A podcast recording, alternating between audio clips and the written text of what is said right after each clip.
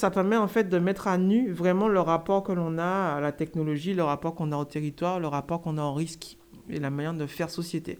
C'est que dans ces moments-là, euh, ben, tout le monde est à égalité techniquement. Euh, il faut évacuer. Point barre.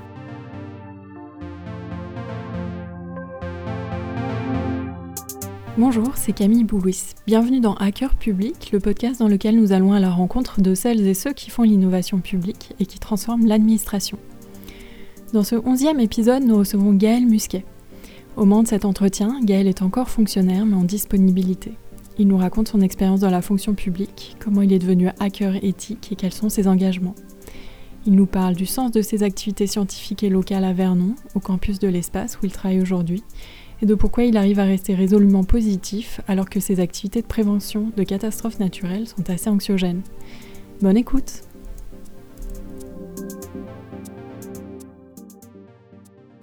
Bonjour à tous et bienvenue dans ce nouvel épisode de Hacker Public. Aujourd'hui, nous recevons Gaël Muscat. Bonjour. Bonjour Gaël. Euh, alors Gaël, tu es hacker citoyen ou hacker éthique et tu as une formation de météorologiste. Euh, puis tu as été fonctionnaire au ministère de l'écologie, président et contributeur de OpenStreetMap France et participé à la campagne de François Hollande. Euh, tu as aussi fondé l'association AND, Hacker Against Natural Disaster. Et aujourd'hui, on est à Vernon où tu travailles et habites euh, depuis 2016 au campus de l'espace. 2012, excuse-moi. 2012. C'est pas grave. Alors, ma première question, c'est comment tu as fait pour devenir hacker? Euh, j'ai coutume de dire que je suis devenu hacker à ma naissance. Je suis né comme ça. Euh, en fait, j'ai toujours été curieux de la manière dont fonctionnent les choses. Euh, je, cassais mes jouets pour, pas parce que je les aimais pas, parce que je voulais comprendre comment ça roulait, comment ça marchait, pourquoi les lumières s'allumaient. Donc ça, ça c'est ma première réponse, on va dire. Et la, deuxième, c'est que euh, quand j'ai fait mes classes euh, météo et que je suis devenu fonctionnaire, ben, on a très vite eu euh, besoin de résoudre des problèmes. Et résoudre ces problèmes-là, ça a été très vite trouver des solutions avec des personnes qui avaient eu les mêmes problèmes que moi. Mhm. C'est en ça, en fait, que les logiciels libres, le matériel libre, tout ce qui touche à l'open source, à l'open data, à l'open hardware, ça a été vachement très formateur au début de ma carrière professionnelle. Mais c'était pas forcément bien vu à l'époque. Euh, mais ça faisait partie pour moi des manières en fait euh, euh, d'innover, d'utiliser, réutiliser des logiciels ou du matériel qui, est, qui, avait été utilisé par d'autres sur d'autres problèmes ou des problèmes similaires aux miens. Donc je suis devenu hacker comme ça aussi au fil des années. parce que c'était un état d'esprit pour moi qui me permettait de résoudre très vite les problèmes de manière très efficace aussi. Et aussi euh, ben, ben, ben, d'innover, de se faire plaisir et de faire ça en parlant, euh, en échangeant avec des gens euh, souvent très sympathiques. Et du coup, qu'est-ce que tu as ressenti quand tu es arrivé au ministère de l'écologie en tant que fonctionnaire Alors j'ai eu la chance d'être compagnonné, on faisait ça encore à l'époque, par des 68 arts. Alors c'était des personnes qui avait connu l'âge d'or en fait du CT Méditerranée, donc le centre d'études techniques euh, qui fait partie du réseau scientifique et technique du ministère de l'écologie, qui en plus aujourd'hui est devenu le CEREMA et qui était le premier établissement de ce type-là. C'était les, la centaine, enfin on était près de 600 à l'époque, hein, début, début 2005, qui euh, très tôt ont eu à travailler sur euh, les voies ferrées, les ouvrages d'art, le viaduc de Millau, les autoroutes françaises, les tramways, enfin vraiment tout ce qui touchait euh, aux besoins scientifiques et techniques du ministère, à la fois des transports, de l'équipement et de l'écologie par la suite. Et ces personnes-là, même si elles ne se définissaient pas comme ça, pour moi c'était un peu des hackers parce que ben, il fallait trouver des solutions à des problèmes et, trouver des moyens de construire ces autoroutes, ces routes, ces, tramways, ces ponts, parfois avec des méthodes qui n'existaient pas. Donc ils devaient innover à l'époque, ils devaient trouver les moyens de le faire. Et j'ai eu la chance de connaître ces personnes avant qu'elles partent à la retraite. Et ça a été, euh, je veux dire, sur les quatre premières années, vraiment pratiquement mes plus belles années professionnelles parce que j'étais un jeune fonctionnaire, j'étais un jeune qui était accompagné par des personnes âgées, qui partaient à la retraite, qui avaient l'âge de mes parents, mais qui prenaient plaisir à m'expliquer le métier. Et moi, ben, je prenais plaisir à leur montrer comment moi je voyais les choses et comment j'aurais modernisé, comment j'aurais amélioré ce qu'ils avaient fait, ce qu'ils faisaient, la main dont ils travaillaient. Et ça a été une vraie symbiose, en tout cas les premières années. Et aujourd'hui, ton travail à Vernon, euh, qu'est-ce que tu fais exactement? Ben, En fait, j'étais un peu déçu à la fin euh, parce que ces personnes sont parties à la retraite. Ces personnes qui m'ont compagnonné, qui m'ont formé au ministère sont parties à la retraite. On a eu très vite une vision très comptable du boulot euh, scientifique et technique. Et euh, ça m'a rendu malade. On a eu euh, deux suicides sur le site où je travaillais au ministère. c'est quelque chose qui m'a marqué parce que ces personnes, alors pour des raisons personnelles, pour des raisons professionnelles, pour l'environnement dans lequel elles évoluaient, ben, trouvaient plus de sens en fait. Et se sont ôtés la vie. Enfin, c'est la, la, manière la plus extrême pour moi de finir sa carrière, en tout cas finir sa vie tout court même. Et euh, c'est pas du tout ce que je vivais à ce moment-là dans la communauté OpenStreetMap où j'étais, où euh, mhm. on pouvait ne pas être d'accord, mais on avait beaucoup de bienveillance, encore aujourd'hui, je trouve, dans cette communauté. Euh, beaucoup de liberté. Ça, c'est aussi quelque chose euh, qui, qui, très vite m'a étouffé. le manque de liberté, en fait, au ministère, ça, c'est quelque chose qui, qui ne pas être compris, ne pas être accompagné, ça c'est des choses qui sont, qui sont difficiles. Et donc pour répondre à la question sur qu'est-ce que je fais aujourd'hui à Vernon, ben, j'ai pris le contre-pied de ça, je suis en disponibilité aujourd'hui et en fait, que ce soit avec l'armée de l'air où j'ai pu travailler euh, sur la base aérienne 105 à Évreux, euh, ou euh, ici au campus de l'espace qui est un ancien site militaire, qui est l'ancien laboratoire de recherche balistique et aérodynamique, ben, je trouve que mes journées ont à nouveau du sens puisque ce site militaire qui a fermé, ben, j'ai pu en rénover la visée stellaire, un petit observatoire astronomique, où à la fois on fait de la science, hein, qu'on va être capable d'observer euh, certains phénomènes astrophysiques, les caractériser et transmettre à des laboratoires euh, euh, astronomiques. On va être capable de répondre à des problématiques industrielles sur des objets qui sont artificiels, des satellites, des débris, qui vont poser problème ou dont on va devoir surveiller l'activité des avions, des navires, parce qu'on a la Seine ici à Vernon, ça permet d'expérimenter euh, tout ce qui touche à la supervision maritime et, fluviale, donc observer euh, les ondes, en tout cas les trajectoires euh, de ces navires, de ces aéronefs à partir de, de leur transpondeur. Et en même temps, ben, participer à un projet politique qui est celui de rénover en fait cette friche industrielle et militaire et en faire renaître une activité, l'innovation, comme elle a comme elle est née ici, puisqu'on est dans le berceau du spatial français, la motorisation euh, et de la propulsion. Et en fait, ce que je fais ici, c'est ni plus ni moins, encore une fois, reprendre les travaux des anciens, que je croise parfois, les anciens du LRBA, euh, reprendre leurs travaux, rénover les locaux. Euh, donc là, en l'occurrence, dans un premier temps, donc, cette visée stellaire, qui est mhm. devenue l'Observatoire de Vernon. Dans un deuxième temps, la cage de Faraday, euh, qui est une des cages de Faraday du campus, qui est de 40 mètres carrés, euh, que je suis en train de finir de rénover avec des partenaires, et qui nous permettra en fait de refaire naître, refaire vivre en fait cet équipement industriel important, d'autant plus par rapport aux risques cyber, aux enjeux liés à la radio. Et en même temps, de continuer à garder un pied dans le monde associatif, euh, puisque on a la chance à Vernon d'avoir un radio club et un astro club. Et donc euh, d'ici, on peut à la fois travailler sur des enjeux industriels forts, lourds, euh, et en même temps ben, vulgariser tout ça. L'observatoire a reçu plus de 1300 personnes entre, depuis son ouverture en octobre 2020. Mhm. Montrer un peu l'appétence qu'il y a ici pour cette activité astronomique, astrophysique. Et donc mes journées sont bien remplies, à la fois par mes activités professionnelles pures, par la vulgarisation auprès des enfants, des scolaires, des jeunes, euh, pour leur faire découvrir ces métiers. Euh, pas plus tard qu'il y a deux semaines, j'avais dix enfants ici euh, en stage, découvrir des métiers de, troisième, mhm. et qui, qui viennent parfois de villes qui sont à plus d'une heure d'ici et qui sont motivés, tous volontaires, pour venir à l'observatoire. Et est-ce que tu peux nous parler du projet Elia et de la façon dont tu collabores avec l'armée? Alors, le, projet ELIA, en fait, il est né sur la base Ariane 105, euh, dans le cadre d'une mission d'innovation participative, euh, mhm. qui euh, m'a permis, en fait, de travailler avec l'armée sur la manière dont nous, civils, on recevait les trams à DSB, en fait, des, aéronefs.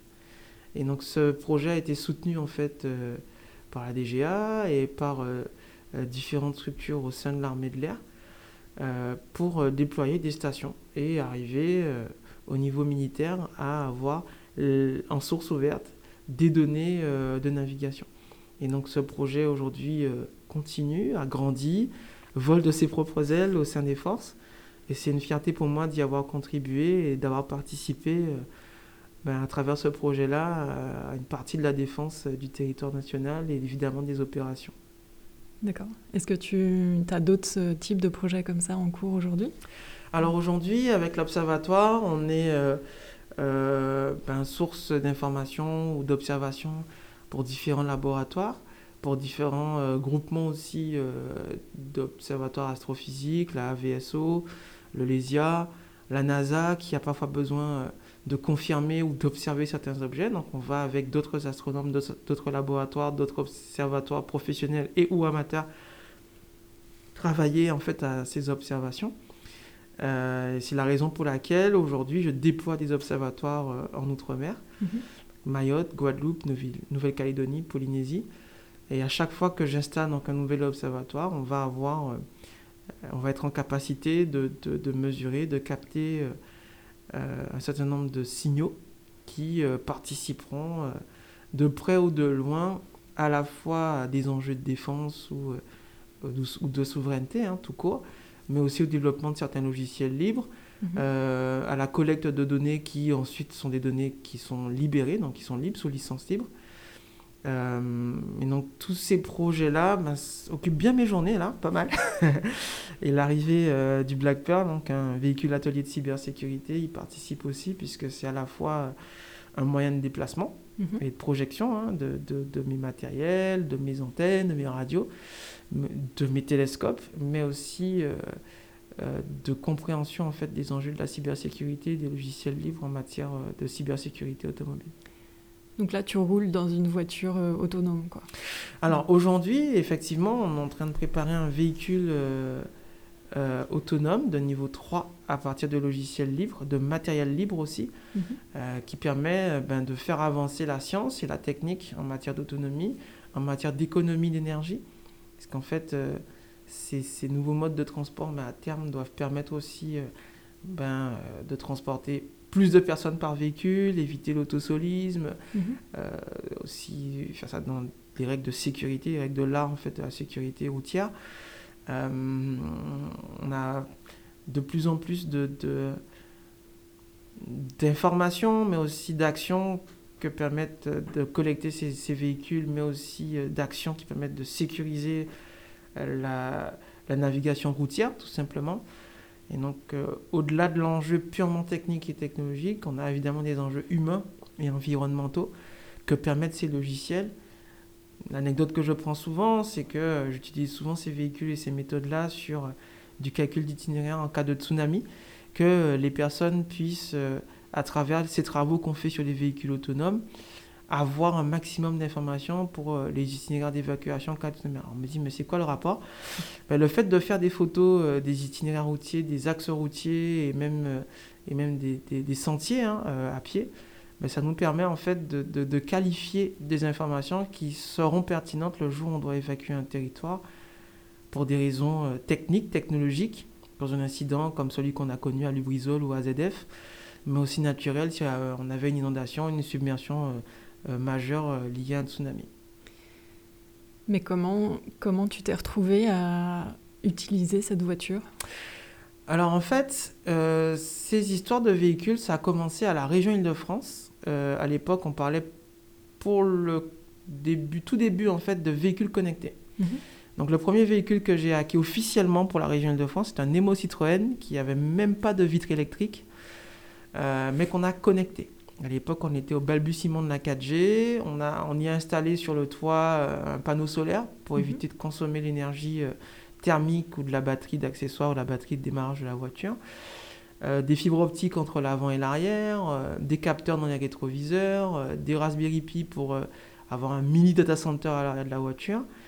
Et donc encore une fois, au lieu d'être juste un véhicule pour se déplacer, j'en ai fait un laboratoire en fait sur tout ce que le véhicule pouvait faire en matière de connectivité. C'est-à-dire se mhm. connecter à des réseaux Wi-Fi, être capable de les observer, être capable lui-même d'être une source de connectivité euh, dans le cadre d'événements ou d'opérations de secours. Et l'idée, c'était vraiment, encore une fois, de dessiner un peu euh, le véhicule idéal pour un SAMU. Le SAMU de Normandie, historiquement, c'est euh, une structure de santé très innovante, pro-open source, pro-souveraineté, vraiment.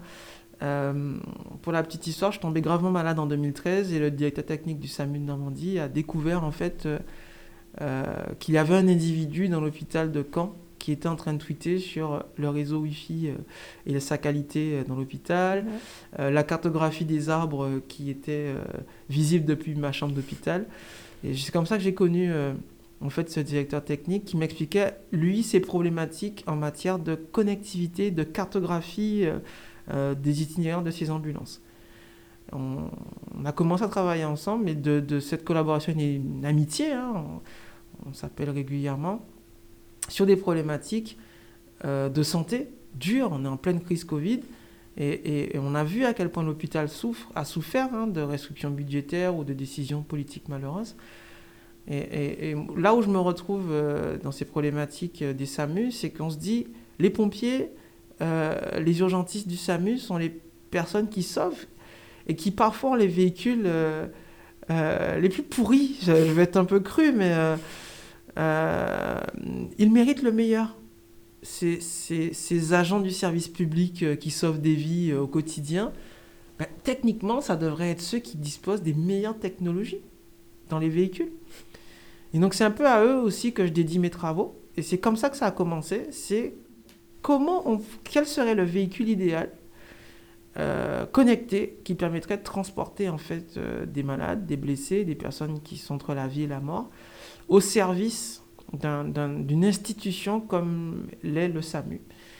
Et c'est comme ça que l'histoire a commencé. Ça a ensuite euh, évolué chez Tesla, avec qui j'ai eu l'occasion de travailler sur des véhicules, sur ces véhicules, que j'ai eu l'occasion d'exposer.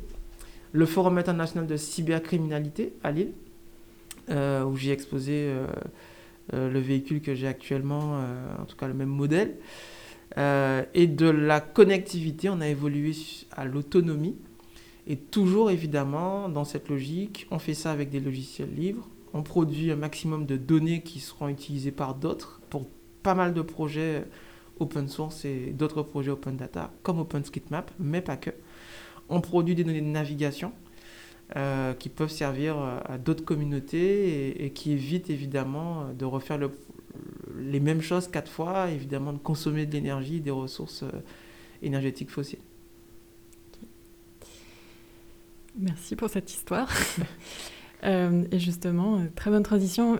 ma prochaine question portait sur l'autonomie dans le travail. Pour toi, ça représente quoi? Ça, Pour moi, c'est le premier vecteur de créativité, d'innovation. Euh, le fait d'être autonome au quotidien, et, euh, même si j'ai un objectif, hein, j'ai un cap, mais d'avoir la capacité de gérer ma temporalité, le rythme auquel je vais euh, réaliser ces différents projets-là, qui sont plein de thématiques différentes. je fais des grands écarts permanents entre les tsunamis et l'astronomie, l'astrophysique. Il y a quand même une colonne vertébrale, c'est que euh, je suis très attaché euh, à l'open innovation, entre guillemets, euh, la vraie, celle qui s'appuie sur les quatre piliers, les quatre colonnes. l'open source, donc tout ce qui, touche au logiciel libre en fait.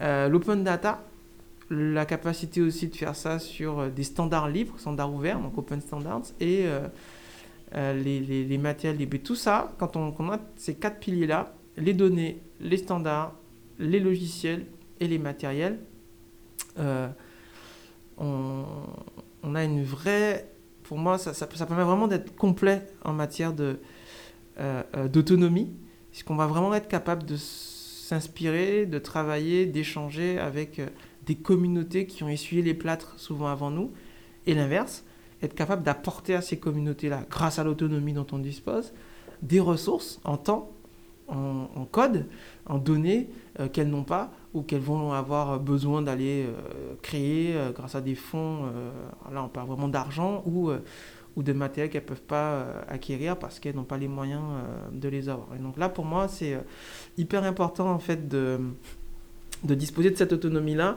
que j'ai eu très tôt hein, dans ma carrière professionnelle. Euh, cette liberté, cette autonomie-là m'a permis euh, bah, d'être là aujourd'hui et de pouvoir euh, pleinement l'exprimer aujourd'hui au campus de l'espace, sur, sur, plus de 70 hectares, avec de la forêt, des bâtiments, des cages de Faraday, des observatoires. Tout ça, en fait, est le fruit au final d'une collaboration avec différents corps d'État, corps de métier, d'élus aussi, qui politiquement m'ont fait confiance.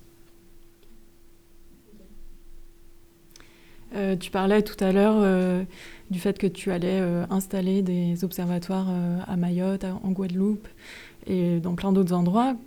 comment tu fais pour collaborer avec d'autres personnes ou une équipe de bénévoles sur un projet Qu'est-ce qui fonctionne? Est-ce qu'il y a des choses positives, négatives? Comment tu fais? Est-ce que tu as des recommandations? Alors, je suis quelqu'un qui bosse seul souvent. je, je, travaille avec beaucoup de communautés, mais, mais en fait, au quotidien, je suis quelqu'un de très seul, en fait.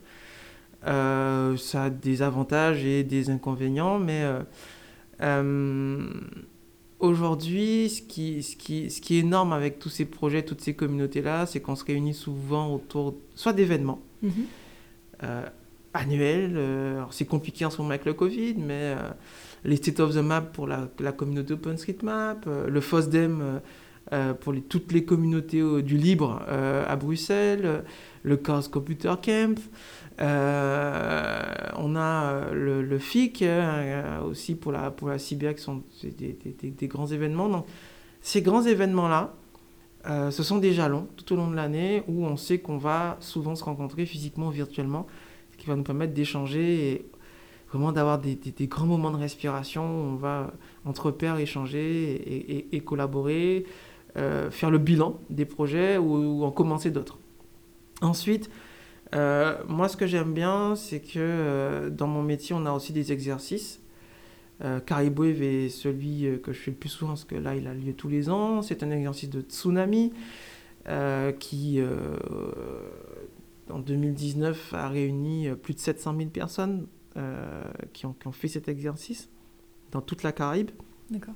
Et donc, c'est l'occasion de voir aussi comment dans la société civile, donc des personnes qui ne sont pas des profanes de la gestion de crise, euh, perçoivent en fait nos métiers, nos recommandations.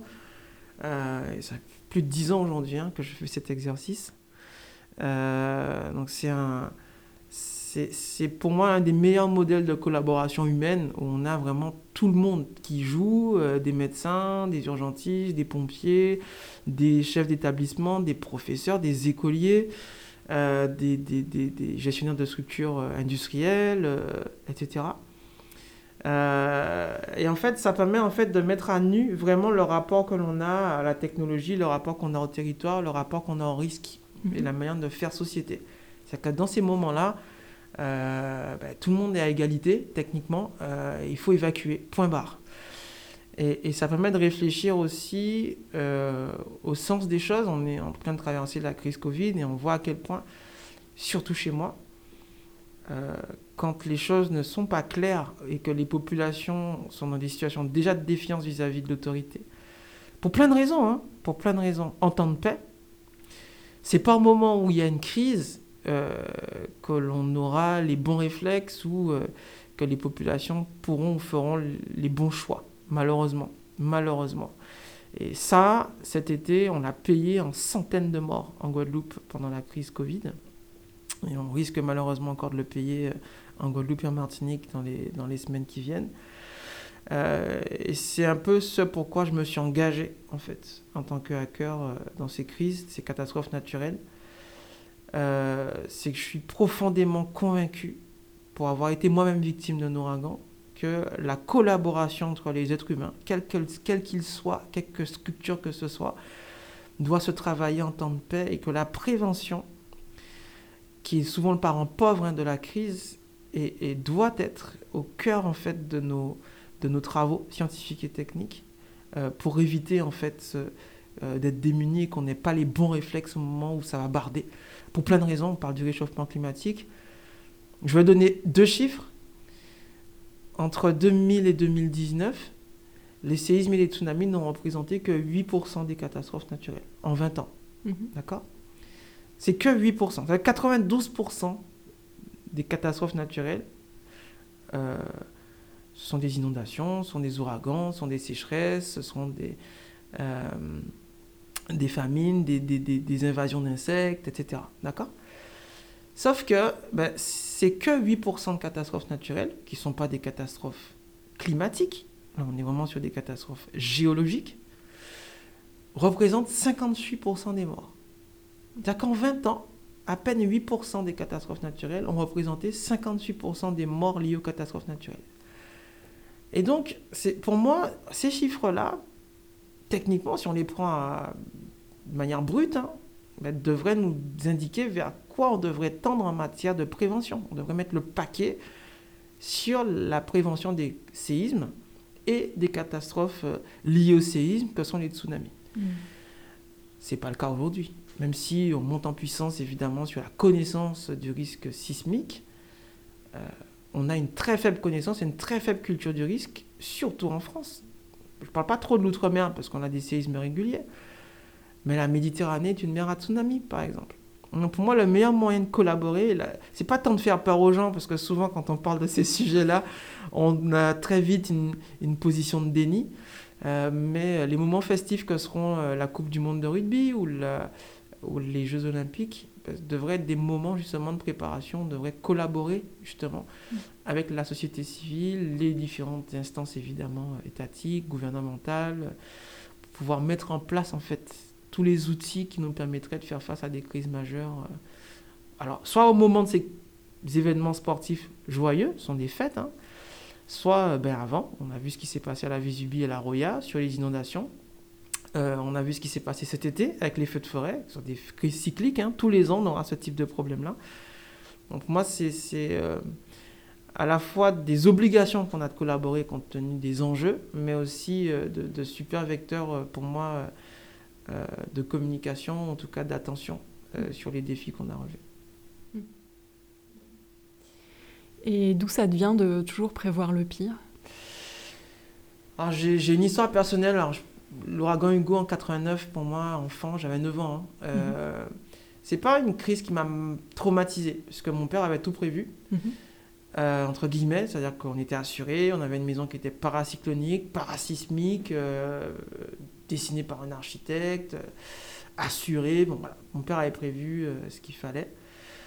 Euh, mais on a quand même eu des dégâts hein, sur cette maison qui, compte tenu de l'ouragan qui lui-même était déjà à l'époque hors norme, ben, ben, fait que ben, au réveil, même si on s'était réfugié pendant l'œil de l'ouragan chez mes voisins, ben, j'ai pu constater la désolation de l'île, à quel point tous nos voisins avaient eu des dégâts, euh, certains plus que d'autres.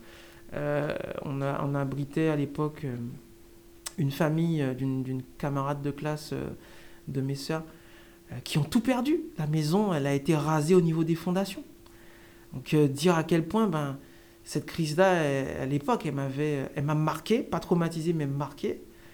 Et j'ai voulu m'engager, d'où le fait que j'ai fait des études de météorologie très tôt pour pouvoir apporter des solutions à mon île, en fait. C'est quelque chose qui m'habite encore aujourd'hui. Et si je créer des observatoires dans d'autres territoires ultramarins, c'est parce que je suis bien conscient que ces îles, ces territoires, sont des mini-planètes où on a tout à gérer. Mmh. L'énergie, les déchets, euh, la santé, euh, les moyens de transport euh, qui sont très carbonés. Enfin, on a tout à faire. Ce sont des mini-planètes où on a à l'échelle d'un continent, parfois pour moi, plus de responsabilités et plus de, signaux que les choses vont pas aller en s'améliorant. Et donc, plutôt que de mettre la tête dans le sable et de, de, de, de, faire comme si ça n'existait pas ou être à l'abri ici, hein, comme je vis en Normandie. Chaque fois que je gagne un euro euh, ici sur le continent, ben, j'en prends une partie pour transporter du matériel, des radios. Je suis devenu radioamateur mhm. parce que je suis profondément convaincu que au moment où on a des crises majeures euh, et que tous les moyens de communication tombent, comme ça a été le cas à Saint-Martin en 2017, eh bien qu'on a, grâce à nos radios, euh, les moyens de rétablir les communications, de faire des bilans et de demander, d'appeler à l'aide en fait, et de porter mhm. aussi assistance à des populations qui en ont besoin. C'est un peu ce qui m'habite, ce qui m'anime sans euh, tomber, euh, euh, euh, je pense pas tout le temps à la mort ou au blessé. Si je fais tout ça, c'est parce que j'aime la vie. Hein. Là-dessus, il n'y a aucun problème.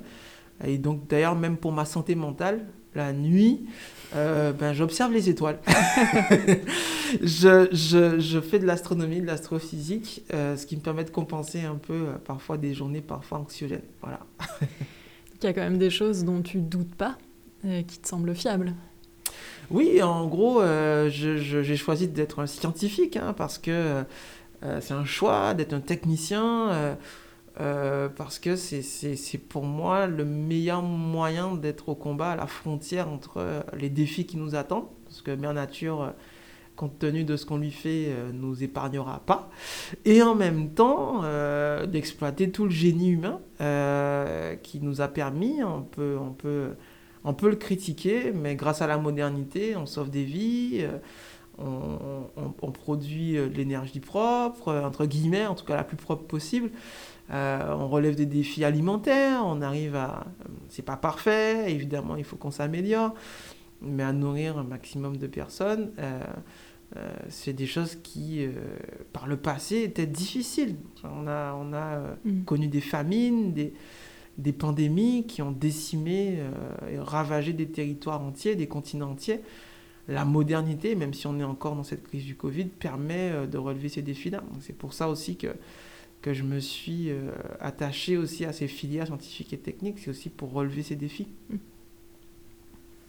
Comment tu fais pour être toujours positif ou optimiste alors que justement tu travailles sur des, des questions plutôt déprimantes de réchauffement climatique ben, en fait, pour avoir été au contact de pas mal de personnes qui, qui là je reviens de Mayotte, qui est un territoire très pauvre, mhm. euh, c'est des gens qui sont, qui sont, à défaut parfois toujours d'être optimistes, mais qui sont, pour moi, restent joyeux. C'est impressionnant, c'est des gens qui sont pauvres, qui ne savent pas forcément de quoi sera fait euh, leur semaine, mais qui m'ont accueilli, bras ouverts, et qui ont mis un point d'honneur à bien me recevoir. C'est aussi dans ces moments-là que, que je reprends confiance dans l'humanité. Parce qu'en fait, à chaque fois, à chaque crise, on voit aussi à quel point l'espèce humaine est capable du meilleur. Et le Covid nous l'a montré, même si on a des crises, on a des manifestations, on a des exactions, encore plus chez moi qu'ailleurs, ça a été aussi des moments de grande solidarité. On les a peut-être oubliés, mais on a été très solidaires des soignants, on a été très solidaires euh, euh, euh, des personnes qui ont été victimes de, ces affections. Enfin, Haïti, pareil. Enfin, quand, je regarde les missions, l'Aquarius, euh, sur lesquelles j'ai pu m'engager, les camps de réfugiés de Zatari à la frontière syrienne, j'ai vu à chaque fois, dans ces crises-là, dans les yeux des gens, dans leurs sourires, dans, dans leurs pleurs, leurs larmes aussi, hein, la solidarité. J'ai vu franchement l'expression du meilleur de l'espèce humaine. À chaque fois, hein, on peut penser que ces crises-là, c'est un peu chacun pour soi et Dieu pour tous. Et en fait, non on a une expression assez forte, en fait. Mm.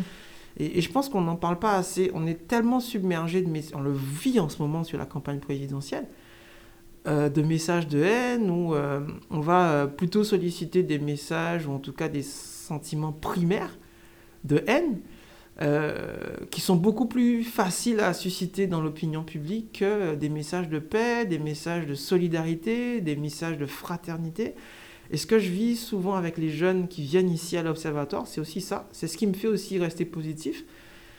C'est que cette génération-là, qui est confrontée à tellement de problèmes, quand on parle à ses enfants, on ne peut pas leur dire que tout est foutu. Et, eux, ils n'en ont pas l'impression, même si je lis parfois dans leurs messages et dans les messages qu'ils m'adressent, euh, qu'ils m'écrivent, qu'ils sont anxieux, attention, ils sont inquiets.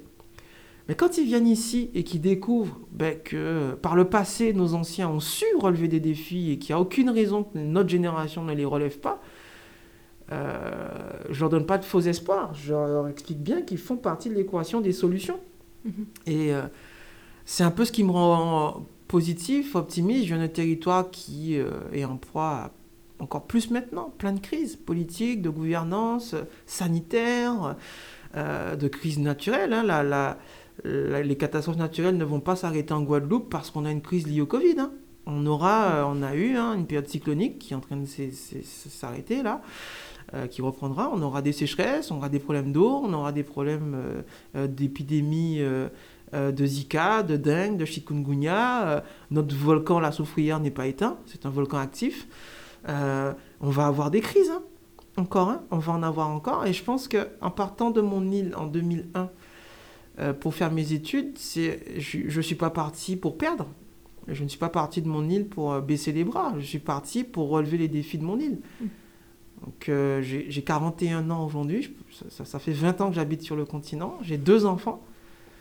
Euh, j'ai pas le droit, en tout cas pour l'instant ça va, j'ai pas le droit de baisser les bras et puis je pense que c'est tous ensemble qu'on relèvera ces défis-là. C'est aussi pour ça que je réponds à ce type de sollicitations et d'interviews.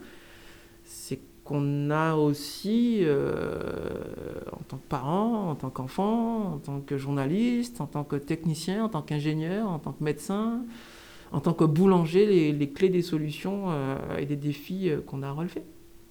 Hmm. Et hum, en tant que hacker, c'est, ça serait quoi ta vision d'une société réussie dans 10 ans, disons Pour moi, à mon échelle, sur mes, mon périmètre, le périmètre que je maîtrise, entre guillemets, alors social en tant que papa, mes enfants auront 24 euh, et 22 ans, alors j'aimerais qu'ils aient leur bac. Hein. non, j'aimerais qu'ils soient heureux. La réussite pour moi, elle passe par, euh, par euh, le fait d'être heureux. En fait, euh, je parle souvent du théorème du lampadaire. qui en économie, en fait, le fait qu'on ne cherche pas ou qu'on n'ait pas forcément les bons indicateurs mhm. pour savoir ce qui est une réussite ou pas. Le théorème du lampadaire, c'est un mec qui cherche ses clés, mais qui les cherche sous un lampadaire. Pourquoi? Parce que c'est là où il y a de la lumière. Et on a par le passé, encore aujourd'hui, certains indicateurs, le PIB, la croissance, euh, le nombre de personnes en réanimation à cause du Covid. On a des indicateurs comme ça qui ne euh, sont pas forcément ceux qui témoignent d'une réussite ou d'une société euh, en paix, qui vit en harmonie en fait avec son territoire, etc pour moi, la réussite, c'est euh, dans 10 ans, est-ce que je serai encore heureux? Est-ce que mes enfants le seront? Est-ce qu'ils le seront plus que moi? Je suis arrivé ici en 2001 euh, avec aussi l'objectif euh, ben, que la génération qui me suivra ben, relèvera mieux les défis que moi j'ai à relever professionnellement, techniquement. Et ça, beaucoup de politiques oublient que, en fait, ce théorème du lampadaire, une société qui pense ou qui perçoit que la génération d'après vivra moins bien que la précédente, c'est pas une réussite. Et donc pour moi, une réussite, ça sera... Euh, on parle beaucoup des COP. On sort de la 26e, si mes souvenirs sont bons. euh, où euh, le secrétaire hein, euh, général de la COP 26 euh, s'est excusé de ne pas avoir réussi à entraîner les États à prendre les engagements pour la génération d'après. C'est un échec déjà hein, euh, sur les, 10, 15, 20, 30 ans qui viennent. J'aime pas les COP. Je préfère la conférence et le cadre d'action de Sendai, mm-hmm. qui est beaucoup moins connu, mais qui pour moi est beaucoup plus pragmatique et beaucoup plus concret. Cette euh, convention de Sendai, elle a eu lieu en 2015, où les États se sont engagés par rapport aux 15 années précédentes, et donc la conférence de Yogo, qui est moitié moins de décès, moitié moins de dégâts, moitié moins d'impact économique par rapport aux 15 années précédentes. Et donc, on sera en 2030, à l'échéance en fait de, ces quatre priorités euh, en matière de, de prévention des catastrophes naturelles, la première priorité, c'est connaître et comprendre. Donc j'espère que dans 10 ans, on comprendra mieux et on connaîtra encore mieux les catastrophes, les pandémies en faisant partie, qu'on comprendra mieux ces défis, en tout cas ces crises que l'humanité va devoir traverser. La deuxième, c'est qu'on renforce la gouvernance. C'est-à-dire qu'on soit mieux capable, plus capable, entre pays, entre États, entre associations de quartiers, entre différentes parties prenantes de la gestion de crise, ben, de gérer ces crises. La troisième, c'est qu'on investisse dans ces euh, outils de gouvernance et dans euh, la prévention de ces catastrophes. Et la quatrième, ben, c'est que on reconstruise mieux. À chaque fois qu'il va y avoir une crise, il y a des choses qui vont casser, il y a des choses qui vont être détruites. Très bien. On l'aura vu, on l'aura écrit, on l'aura documenté. Donc il va falloir qu'on construise mieux. Et donc dans 10 ans, j'espère, donc on sera en 2031, 2032, on sera deux ans plus tard, euh, cette échéance de la Convention et du cadre d'action de Sendai. Et donc j'espère, en tout cas j'y travaille au quotidien, euh, euh, que les gens seront plus conscients, qu'ils auront une culture du risque et qu'ils seront mieux à même à faire face aux défis qu'ils devront relever en matière de catastrophes naturelles. Et ça, pour moi, ça sera une réussite. pour finir, j'ai quelques questions rapides. Oui. Euh, est-ce que le jeune Gaël serait content de voir ce que tu fais aujourd'hui Je dis souvent à mes enfants que j'ai réalisé tous mes rêves d'enfant. Je voulais juste, quand je suis parti de ma Guadeloupe natale et, quand j'avais 9 ans, je voulais juste être chef de centre météo en Guadeloupe, au Rézé. C'était mon plus grand rêve d'enfant. Je suis en Normandie aujourd'hui, j'ai deux enfants, ma compagne euh, m'aide aussi au quotidien euh, et fait aussi sa vie hein, professionnelle. Et, et, et euh, j'étais bien au-delà de ce que j'aurais rêvé enfant. Bien plus. Parce que je voyage, j'ai voyagé, j'ai vu d'autres peuples, d'autres cultures, d'autres civilisations, vu comment elles faisaient face à ces ouragans déjà. Puis je me suis intéressé au tsunami, puis au risque cyber, puis à la radio, puis aux télécommunications, au système d'alerte des populations. J'ai bien au-delà. Jamais j'aurais pensé que la nation m'aurait euh, récompensé, en tout cas encouragé avec une décoration. Jamais enfant j'aurais pensé euh, en arriver où je suis aujourd'hui. Donc oui, je pense que j'aurais été très fier parce que j'aurais jamais pensé faire tout ça déjà. Euh, et donc je mets un point d'honneur à ce que ben, les futurs jeunes petits Gaëls puissent vivre de leur passion, découvrent aussi, euh, beaucoup d'enfants que j'ai ici euh, en stage ne savent pas ce qu'ils vont faire comme métier. Moi, je savais, moi, hein, et je leur en fais pas le reproche, hein, attention, hein, mais euh, j'ai eu la chance d'avoir des adultes, des techniciens, des ingénieurs, des, des boulangers, des leaders religieux, des pasteurs, des prêtres, qui m'ont aidé à trouver ma voie. Donc c'est un peu aussi pour ça aujourd'hui que je me consacre un peu aussi à, la transmission et que je fais à ces jeunes découvrir à euh, tous les niveaux hein, euh, les métiers euh, que l'on a ici, les métiers que j'embrasse, pour qu'ils puissent aussi trouver leur voie et puis qu'ils puissent être fiers aussi du métier qu'ils vont embrasser, qu'il n'y a pas de sous-métier, que réussir, c'est aussi être un bon boulanger, un bon pâtissier un bon mécanicien, un bon père, une bonne mère, un bon chef de famille. C'est aussi une forme de réussite. C'est un peu ce que j'ai envie de transmettre aujourd'hui. D'accord. Euh, si tu pouvais envoyer un courriel à tous les agents de la fonction publique, qu'est-ce que tu leur euh, dirais? Vous savez, quand on a tous signé euh, la charte de déontologie du fonctionnaire, on est là pour servir la nation. On est là pour servir l'intérêt général. Et j'aurais tendance à dire, on l'a vu pendant le Covid, que peu importe la manière dont on arrive à répondre à cette mission d'intérêt général, il faut le faire.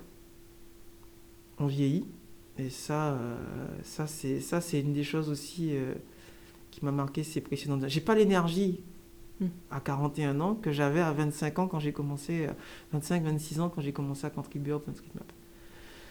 Euh, et donc, le temps passe vite. Et donc, si j'avais un message à porter,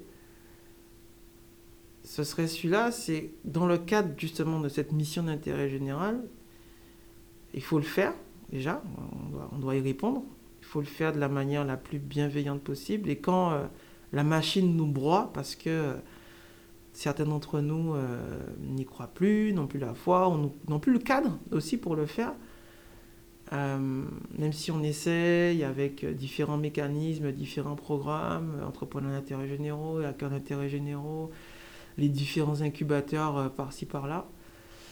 Euh, ma respiration, quand ça n'allait pas au sein de la fonction publique, c'était euh, de continuer cette mission d'intérêt général dans le monde associatif. Mhm.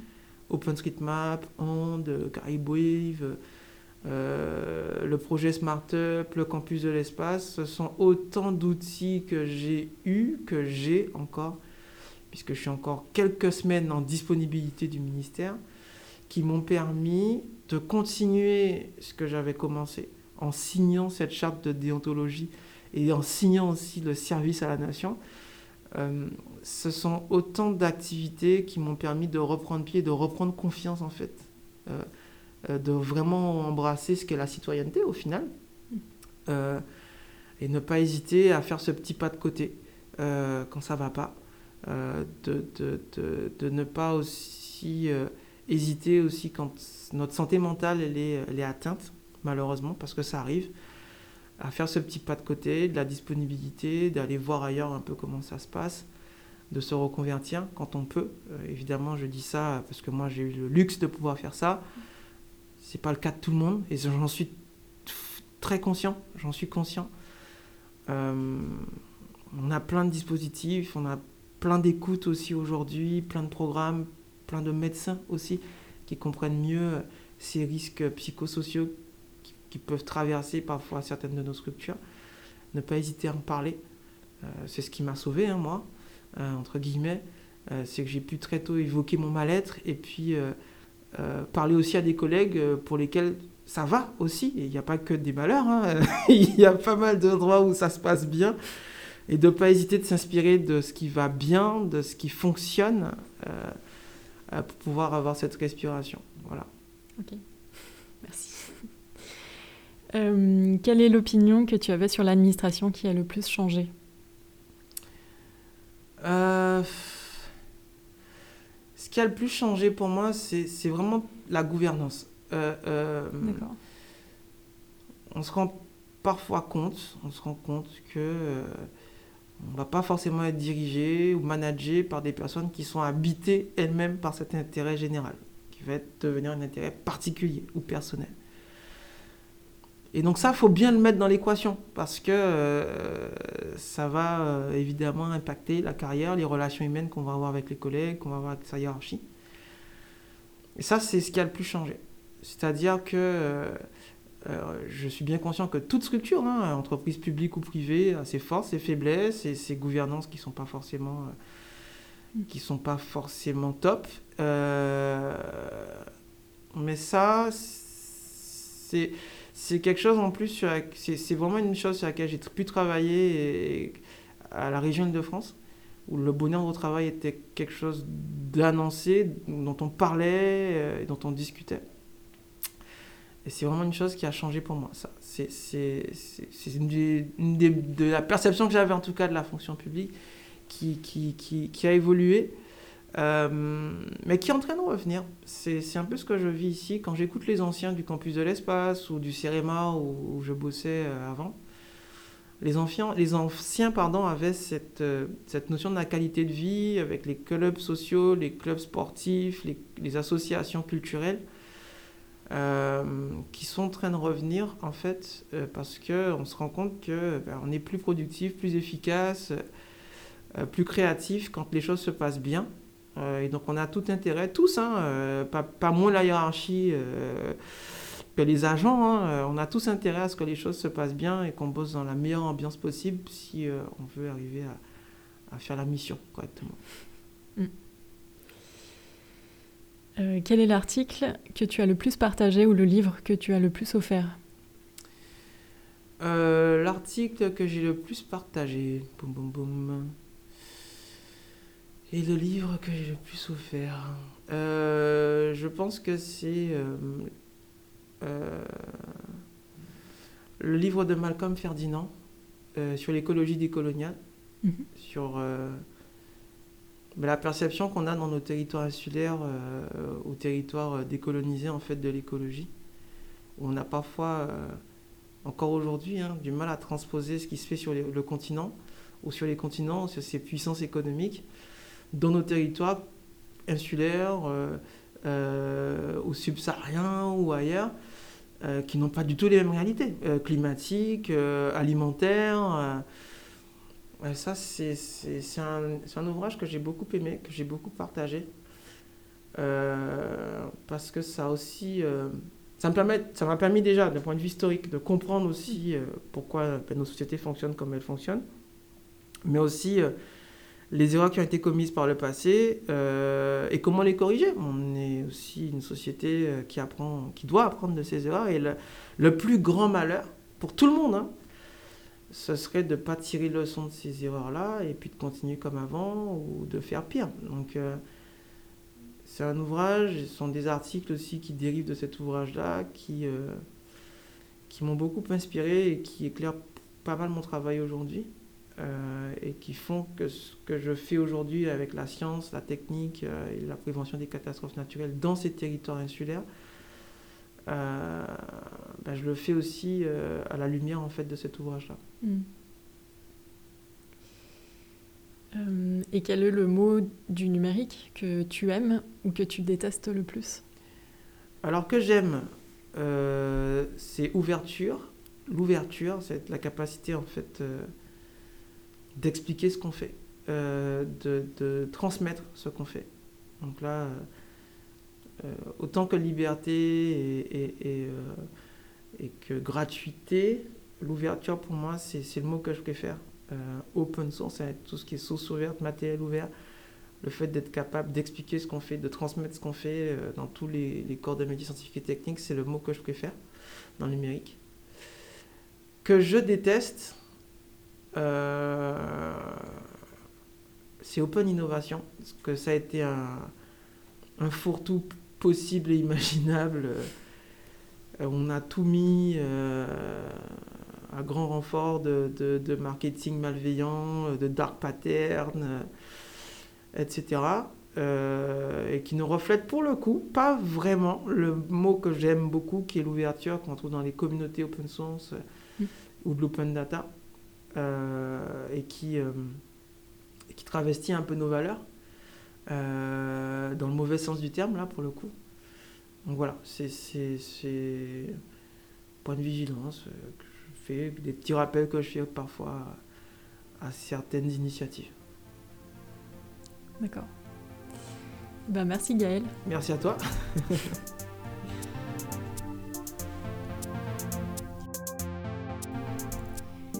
Merci de nous avoir prêté votre attention et à bientôt pour un nouvel épisode de Hacker Public.